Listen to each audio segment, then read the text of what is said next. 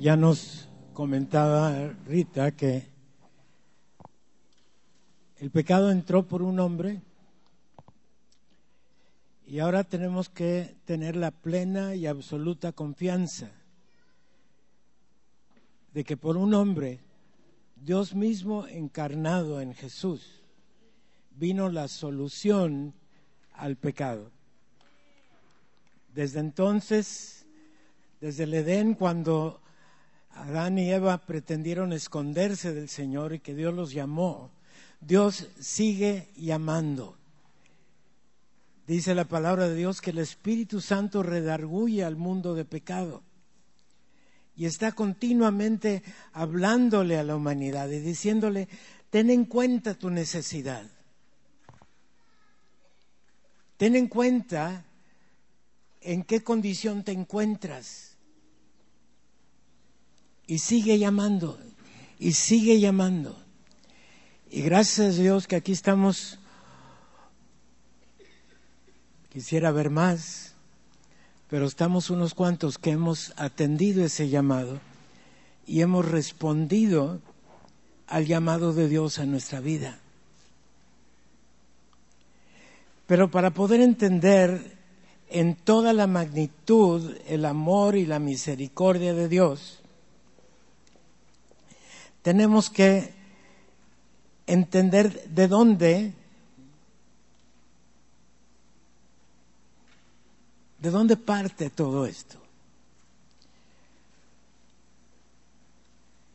Si no comprendemos la magnitud y las consecuencias del pecado, difícilmente vamos a comprender lo que implica la gracia, el perdón, la aceptación, la justificación, la santificación que Dios está haciendo en el creyente. Yo voy a tocar un, un tema que no es muy agradable que se diga, pero que es necesario entender. Todos hemos escuchado el término el pecado original, ¿no es cierto?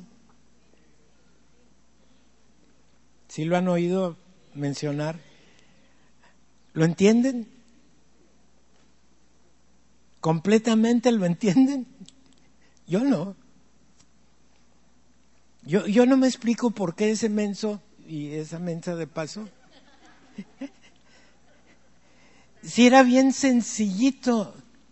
Miren, el, el, pacto de Dios comienza con la, con la única ordenanza que Dios le dio a Adán y Eva. Les dijo, tienen de todo ese montón de árboles ahí para comer. Nada más de este no. ¿Entienden por qué comieron de ese?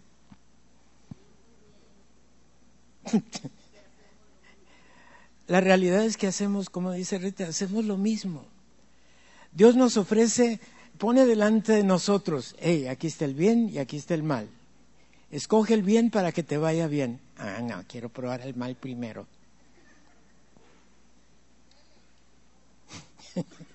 Le doy no podemos considerar completamente todo lo que concierne a Dios, todo lo que hemos venido estudiando acerca de, Dios, sin, entre otras cosas, entender lo que es el pecado, de dónde nos sacó, qué fue lo que nos perdonó, de qué impidió que sufriéramos las consecuencias y cuánto le costó.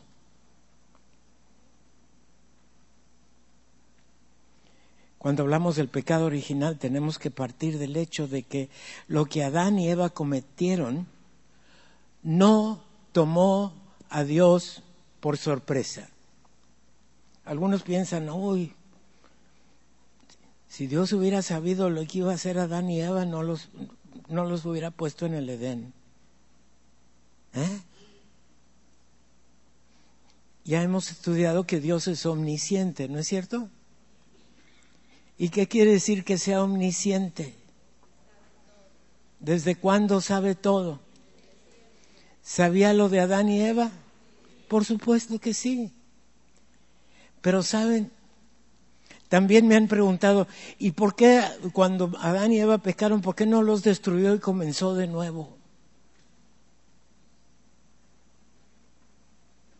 No comenzó de nuevo porque ya había comenzado lo que Rita hablaba el otro día del decreto eterno de Dios. Dios dio un decreto al principio y lo está llevando a cabo, lo va a cumplir, te guste o no te guste. Y sí nos va a gustar si nos acoplamos a Él, pero si no nos acoplamos a Él vamos a sufrir las consecuencias. Entonces, ¿nos conviene? Claro que nos conviene. Dios no tiene otro plan en su mente más que tu bienestar, mi bienestar. Y, y, dejó a Adán y Eva con vida porque de Adán y Eva venimos tú y yo. Si los hubiera aplastado como cucarachas no estuviéramos aquí. Pero sabía que el 26 de marzo del año 2017 un montón de creyentes iban a estar reunidos bajo este techo disfrutando la comunión con Dios. Y eso solamente fue posible porque no se deshizo de Adán y Eva, sino dio la solución que de antemano había preparado para resolver lo que Adán y Eva habían cometido a sabiendas que lo iban a hacer, pero de antemano dice la palabra que el Cordero de Dios fue designado desde antes de la fundación del mundo. Y eso quiere decir que Dios ya tenía en su mente el sacrificio de Jesús para resolver lo que ya sabía de antemano que iban a hacer Adán y Eva. Y gracias a Dios que así es y nos ha revelado lo que Él diseñó para que podamos, en la revelación de que nos ha hecho, saber qué es lo que creemos y creyendo, tener fe. Y dice Efesios que esa fe ni, siquiera es de nosotros, porque es don de Dios, o sea, es parte del regalo de Dios, parte de la gracia de Dios, actuando en el creyente, ofrecida al mundo a todos, pero nada más efectiva en los que hemos respondido. La puerta sigue estando abierta a toda la humanidad. Pero gracias a Dios que aquí estamos un montón de personas que decidimos hacerle caso al Espíritu Santo y decir, Señor, yo no entiendo del todo, no comprendo todo, pero sí sé que tú me amas, que moriste en la cruz por mí y resolviste el pecado que me tenía esclavizado. Y esto que vamos a estudiar acerca del pecado original, quiero, eh, eh, entre paréntesis, mencionar una cosa. En toda la fase donde estuvo la ley de Moisés, donde había sacrificios, todo, lo, que, lo que Moisés estableció en, primeramente en el tabernáculo y luego en el templo, todos esos sacrificios eran para el pecado personal del individuo que en fe traía el animalito para que lo sacrificaran y transfería su pecado personal al animal que se estaba siendo sacrificado.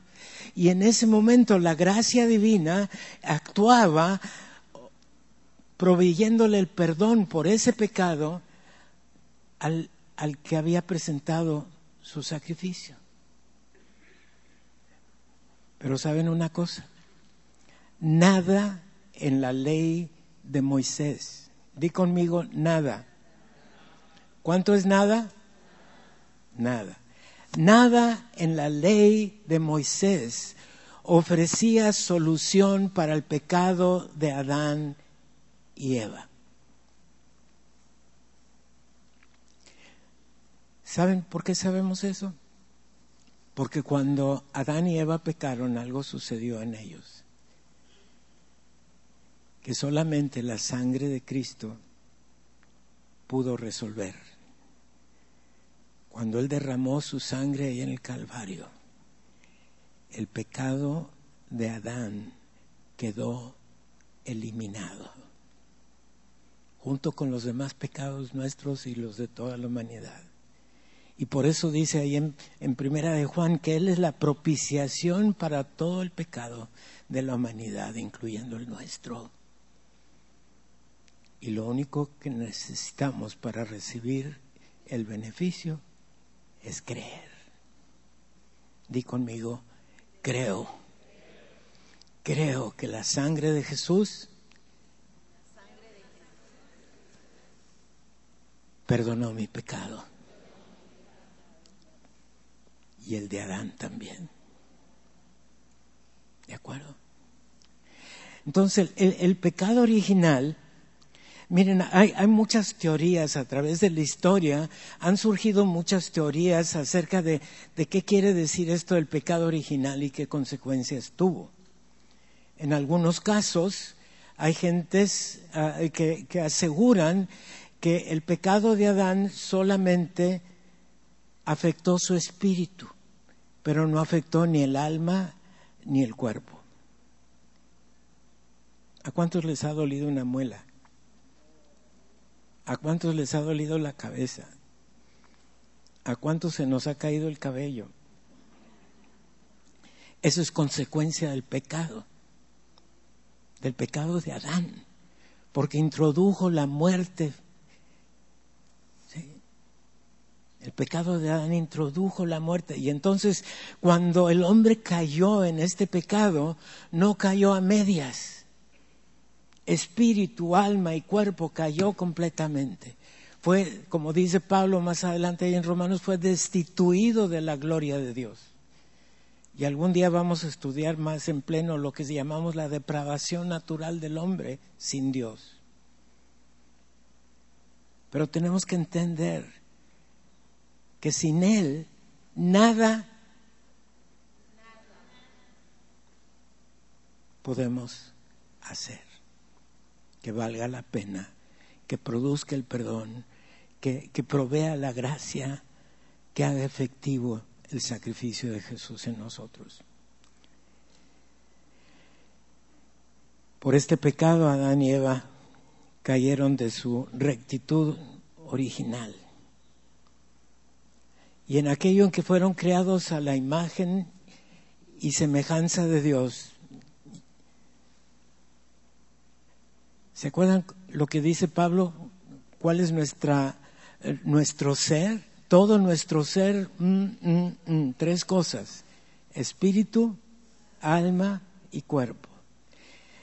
Cuando Dios le dice, si comes de ese árbol vas a morir, lo que murió en Adán fue su espíritu. Por eso en Efesios dice que estaba la humanidad muerta en sus delitos y pecados. Aunque estaba viva, moviéndose físicamente, el espíritu de Adán y su descendencia quedó muerto.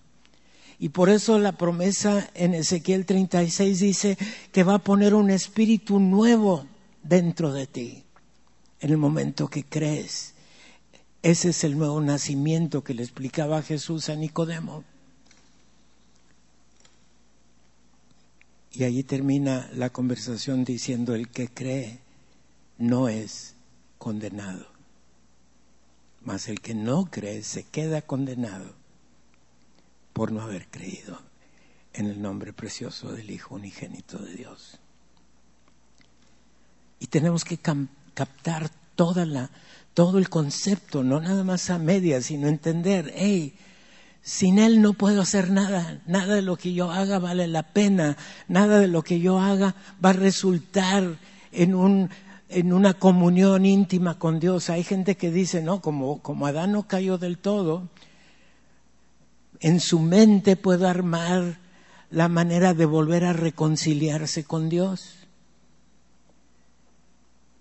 Miren, uh, han surgido muchas gentes, pero nada más voy a mencionar uno de ellos un tal Tomás de, un pueblo que se llamó Aquino allá en, Italia hace muchos años, allá en el siglo XIII, en vez de estar atendiendo lo que la palabra de Dios dice, se puso a leer a Platón. Sí saben quién fue Platón, ¿verdad? Un filósofo griego allá de mucho antes de Jesús. Y, y Platón planteaba el hecho de que, eh, de que el hombre era bueno por naturaleza. Y entonces Tomás de Aquino armó toda una doctrina que afectó la iglesia en general, diciendo que el hombre era bueno por naturaleza y que por lo tanto sus propias acciones podrían darle una reconciliación con Dios.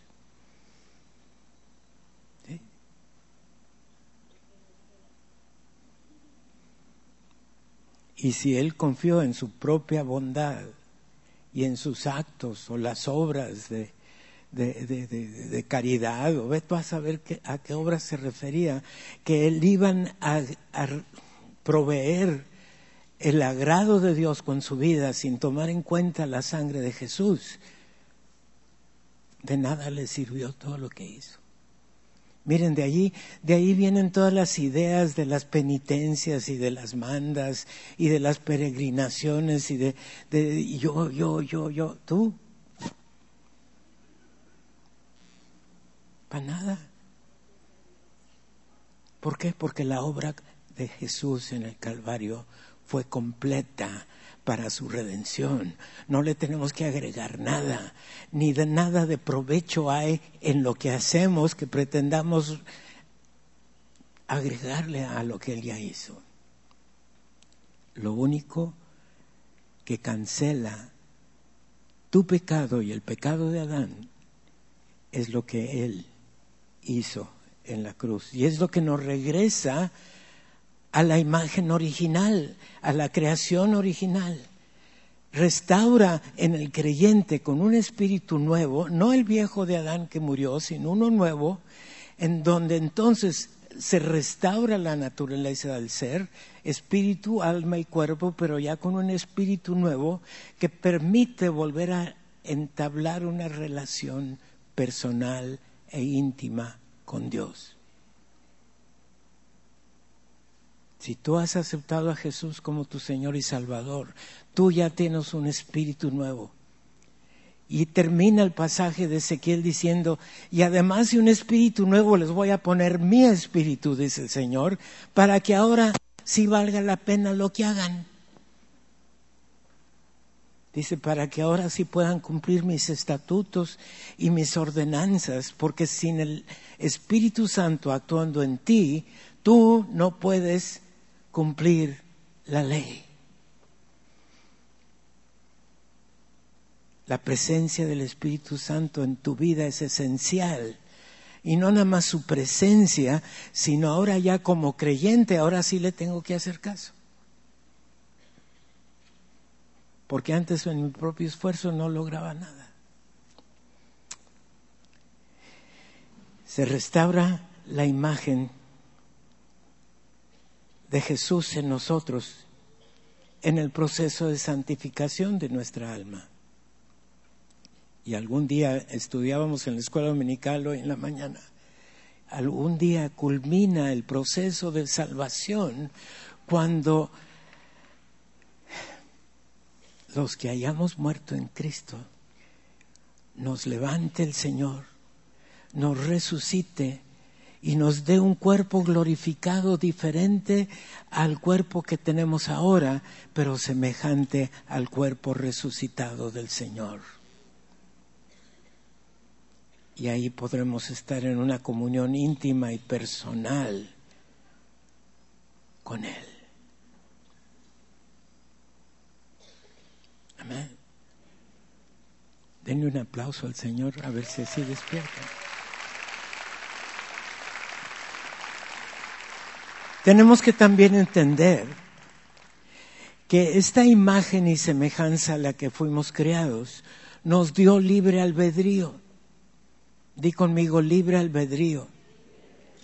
¿Qué es el libre albedrío? La capacidad y el derecho de escoger entre una cosa y otra.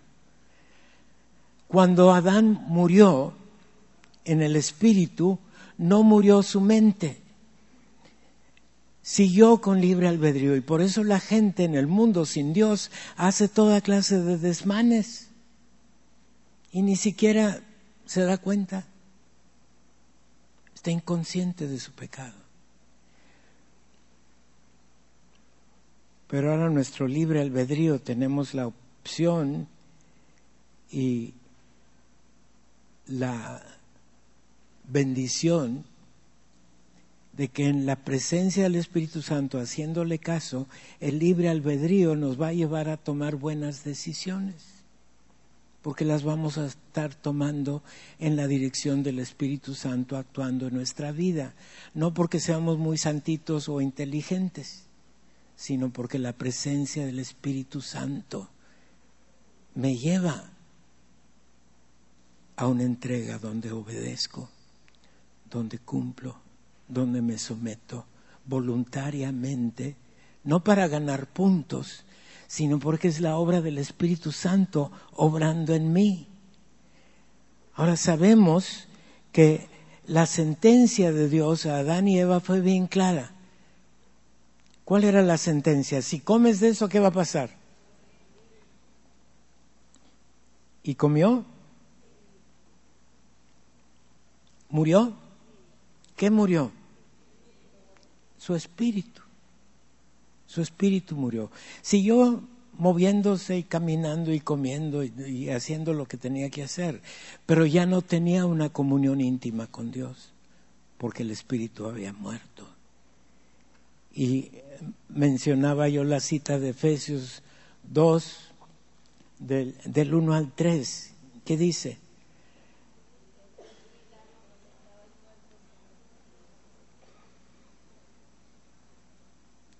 el 2 que dice, en los cuales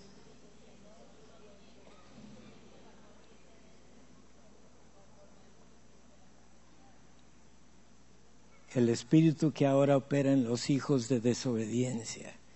Ese espíritu ya no opera en ti porque ahora eres creyente. El que opera en ti es el Espíritu Santo. Amén. Y te tengo una noticia el Espíritu Santo no permite condominios. Ya eres de Él y el otro no tiene parte contigo. Así es que no te dejes engañar. Dice, estabais muertos en vuestros delitos y pecados, entre los cuales también todos nosotros vivimos cuando? En otro tiempo, ya no. Ya no estamos allí. Sí, el pecado original es una realidad.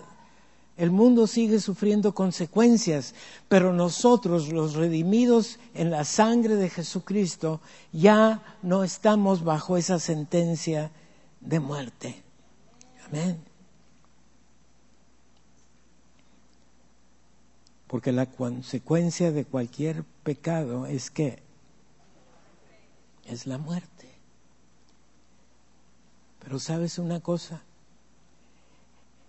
tu pecado, junto con el pecado de Adán, fue perdonado en la cruz.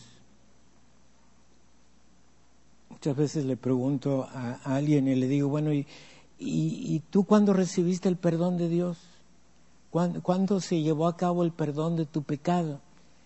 Y muchas veces me contestan, ah, pues cuando recibí a Cristo fui perdonado. No, Fuiste perdonado en la cruz. El Señor Jesús no va a derramar su sangre más que una sola vez.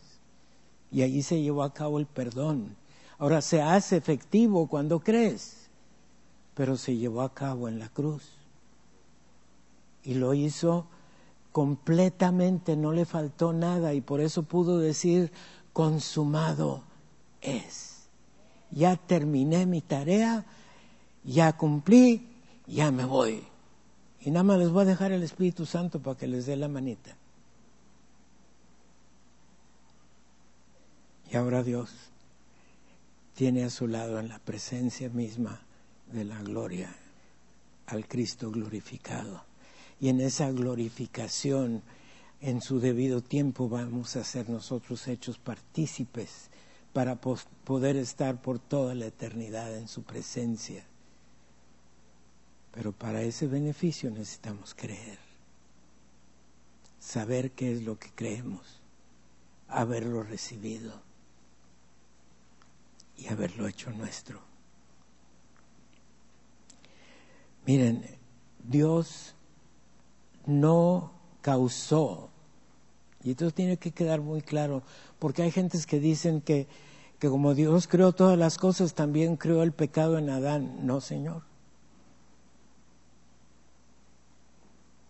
Dios no creó a Adán como pecador, lo creó con libre albedrío.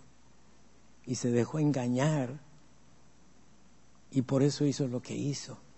Pero Dios no causó ni obligó al hombre a pecar, pero sí sabía de antemano que lo iba a hacer y por eso de antemano ideó y preparó la respuesta y la solución a lo que de antemano ya sabía que Adán y Eva harían.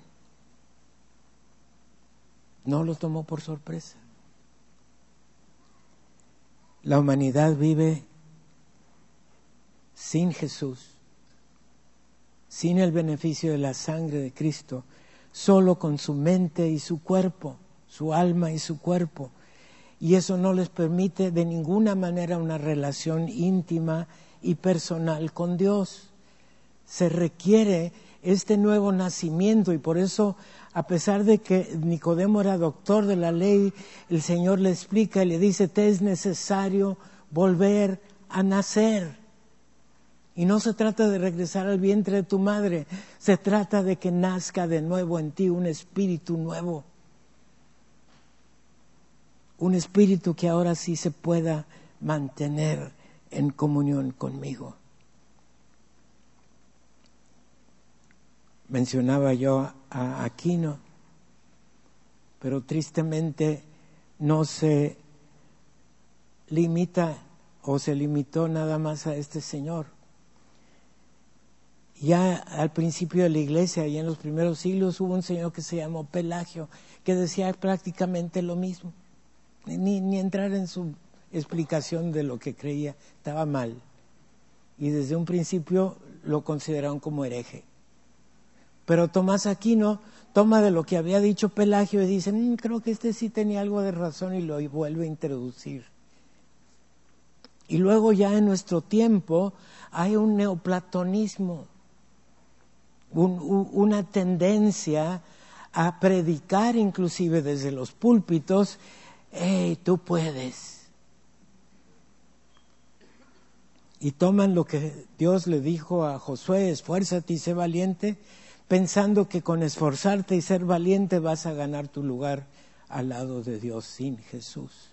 Y te tengo una noticia, por más que te esfuerces y por más valientes que seas en tu propia iniciativa y en tu propia inteligencia, si no tomas en cuenta el sacrificio completo de Jesús en la cruz, estás frito.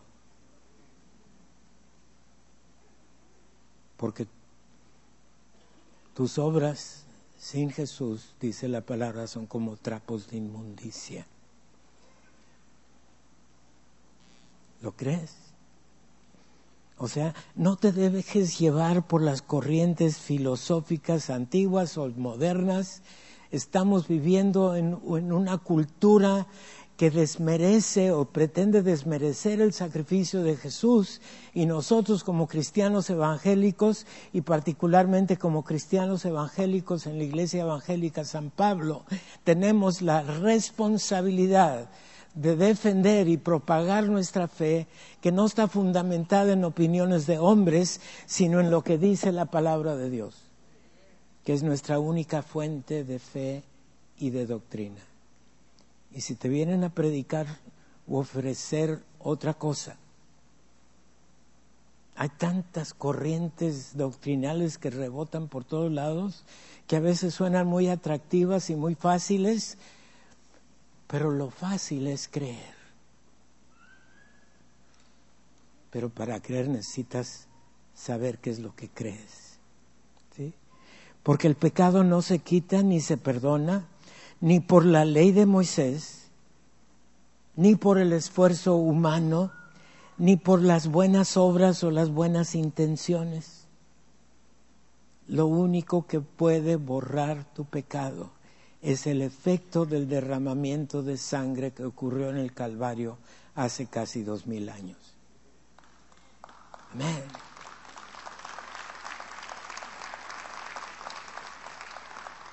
Es la sangre de Jesús, y lo dice ahí en 1 de Juan 2.2, que Él es la propiciación para todo nuestro pecado, y no solamente el nuestro, sino lo de todo el mundo. Y lo único que te pide o te requiere es que creas que ese sacrificio fue suficiente y efectivo para ti, para tu pecado y el pecado de Adán. Me inspira mucho un, un dibujo que hicieron hace muchos años. Míralo. Piensa. Considera. El Señor Jesús fue llevado como cordero en la cruz. Y lo hizo por ti. Lo hizo por mí. No escatimó lo que estuvo dispuesto a sufrir con tal de verte a ti y a mí redimidos en su sangre. Lo extraordinario de todo esto es que no quedó en el sepulcro siendo Dios mismo, resucitó en el poder del Espíritu Santo y hoy está sentado intercediendo por ti y por mí ante el trono divino. Y nos ha abierto, como decía Rita hace rato, el camino al trono mismo del trono de la gracia. Gracia quiere decir regalo inmerecido. Es tuyo. Lo tienes en Jesús. Él ya compró, Él ya pagó el precio. Aprovechalo, disfrútalo deleítate en Él, conócelo cada vez mejor, para que ese cordero que fue inmolado no haya muerto en vano para ti.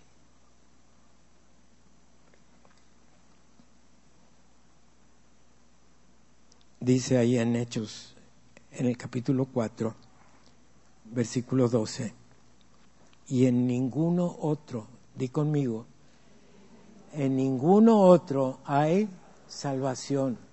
¿Por qué? Porque no hay otro nombre bajo el cielo en que podamos ser salvos. ¿Hay otro nombre? ¿Hay otra persona?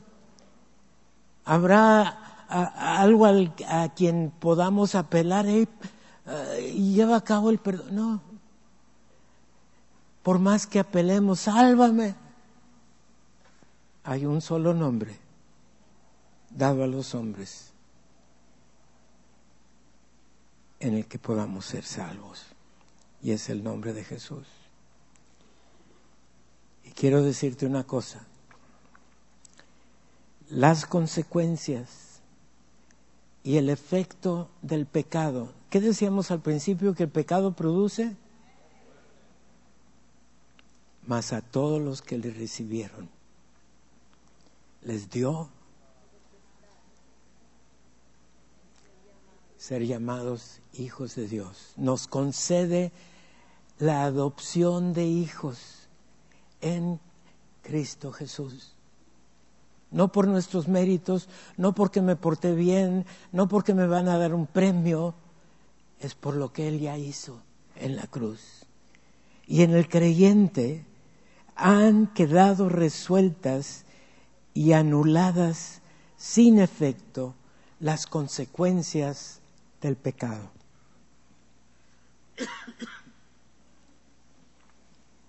Sin efecto. El pecado, di conmigo, el pecado ya no tiene parte conmigo. ¿Lo crees? Ahora si hay alguien aquí que no esté convencido, insisto, no son actos de penitencia, no son irte arrastrándote, gracias, o con un opal en la espalda, es simplemente decir, creo, acepto, recibo.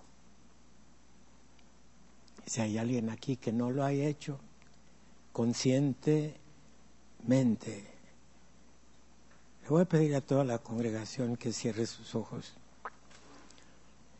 Y si hay alguien aquí que no haya hecho esta declaración de fe, de creer y confiar en la obra completa de Jesús en el Calvario, hazlo en el día de hoy. No necesitas hacer otra cosa. No necesitas ninguna más que creer, aceptar y recibir. Y si lo quieres hacer, no lo has hecho en otra ocasión, levanta tu mano y dile tú a Dios, audible o en silencio, creo, acepto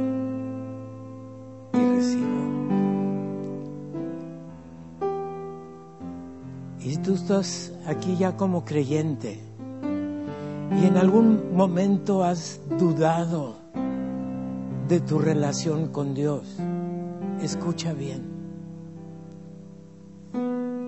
El que cree no es condenado. Dice la palabra, justificados pues por la fe, estamos en paz con Él por medio de nuestro Señor Jesucristo. Dios no está peleado contigo. Dios no está ahí con un garrote esperando a ver dónde te va a dar un garrotazo. Ha mandado el Espíritu Santo como consolador, como ayudador, como sustentador, como inspirador, como enseñador. Sí, redarguye al mundo de pecado, pero a ti te sostiene, te levanta, te consuela te recuerda que eres hijo de Dios, te recuerda que el sacrificio de Jesús fue suficiente y puedes hacer tuya la declaración de Juan 3:18 y ya puedes abrir tus ojos y leer lo que dice en el pizarrón. El que cree no es condenado. ¿Tú crees?